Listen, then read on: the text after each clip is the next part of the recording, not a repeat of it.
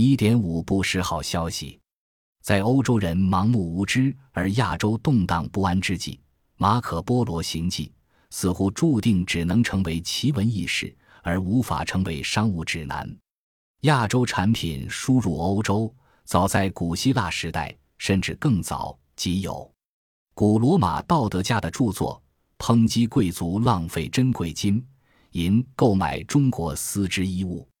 今日，大部分人提起一五零零年之前的东西方贸易，脑海里最常浮现的名字非马可·波罗莫属。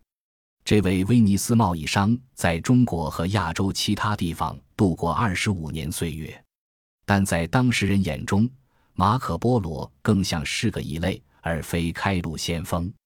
马可·波罗和他父亲、叔叔待在亚洲期间，无疑颇有成就。否则不会带着大批财物衣锦还乡。但马可·波罗的事迹有太多地方与欧洲人的成见相抵触，因而不受采信。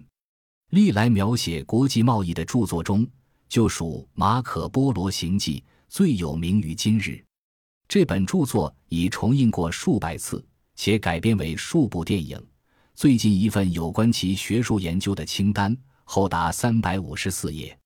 他在书中对中国、波斯、苏门答腊其他地方的介绍，大部分以证实为真，但有很长一段时间，他的行迹主要被视作虚妄的幻想，而非有凭有据的中世纪旅游指南。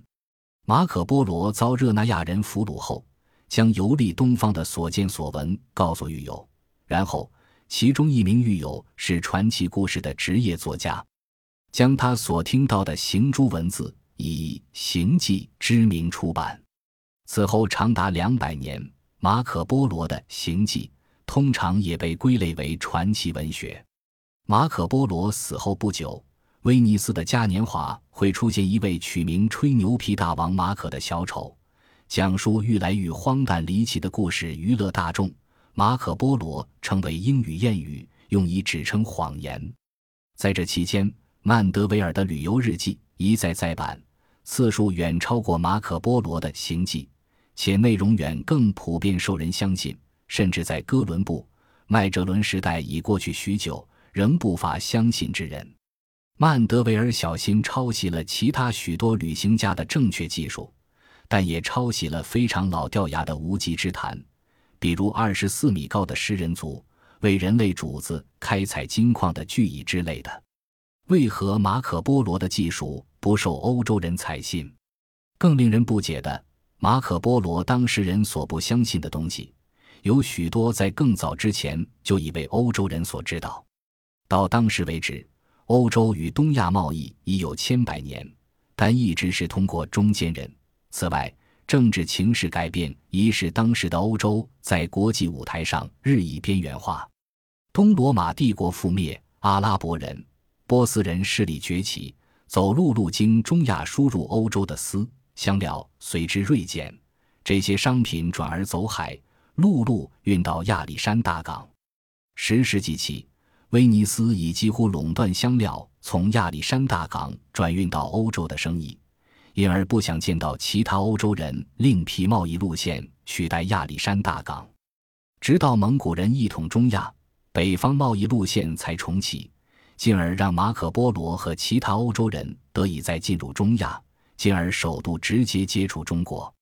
因此，马可·波罗所述及的自然奇观里有许多早已为古罗马人所利用，但随着罗马帝国瓦解，欧洲人不再利用石油取暖，要到18世纪，这一作为才重现于地中海地区。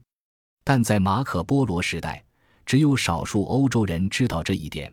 他所记述的事物，例如可烧来取暖的黑石头，被许多人视为天方夜谭。但最令当时欧洲人不可置信的，在于他留居中国的生活见闻部分。当时中国已成蒙古帝国的核心。欧洲人当然知道蒙古人的骁勇善战，因为成吉思汗的兵威远及波兰、匈牙利。若非汉魏继承问题迫使西征军于一千二百二十二年东返。蒙古军说不定还会更往西挺进。成吉思汗的部署统治印度、波斯、中亚许多地区，在马可·波罗之前，已有欧洲贸易商和传教士和他们打过交道。经过蒙古人初期西征的屠杀，亚洲大部分地区在蒙古人统治下，局势相对较安定，使马可·波罗一家三人和其他人得以重启陆路贸易。但在大部分欧洲人眼中，传说中富裕、不可思议的东方国度是印度。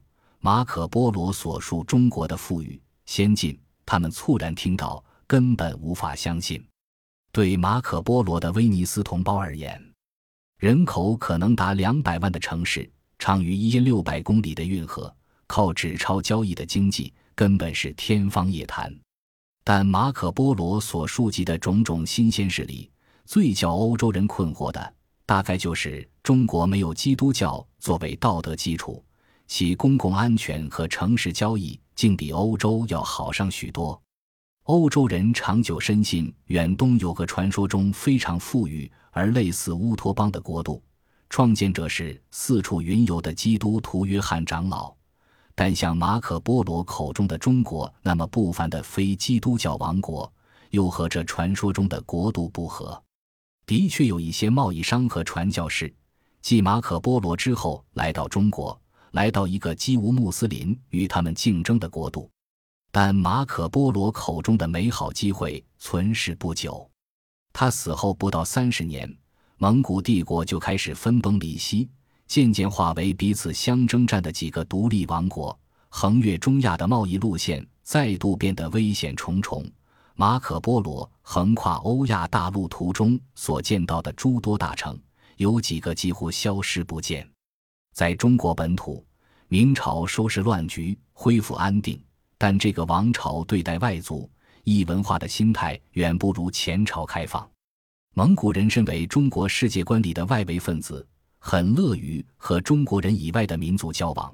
马可·波罗居留亚洲期间，就曾在忽必烈汗朝廷里任职。明朝认为不需外国官员，不久就采取措施限制各种对外接触。在欧洲人盲目无知而亚洲动荡不安之际，马可·波罗行迹似乎注定只能成为奇闻异事，而无法成为商务指南。他在返乡途中曾短暂停留苏门答腊，并记下在当地的见闻。根据他的笔记，欧洲人所渴求的香料其实就来自这里。在这里，欧洲人可以便宜买到香料。比威尼斯人在亚历山大港所付的价钱还要便宜好多，但他的威尼斯同胞不识这天大的好消息，懂得把握这宝贵信息的反倒是威尼斯的诸位对手。史上第一个利用马可·波罗资料绘制的地图，出自西班牙的加泰罗尼亚，外号“航海家”的葡萄牙亨利王子爱读马可·波罗行记，爱不释手。今日西班牙的瑟维尔市。保存有此书一部，书中页原有热那亚人哥伦布所写的批注。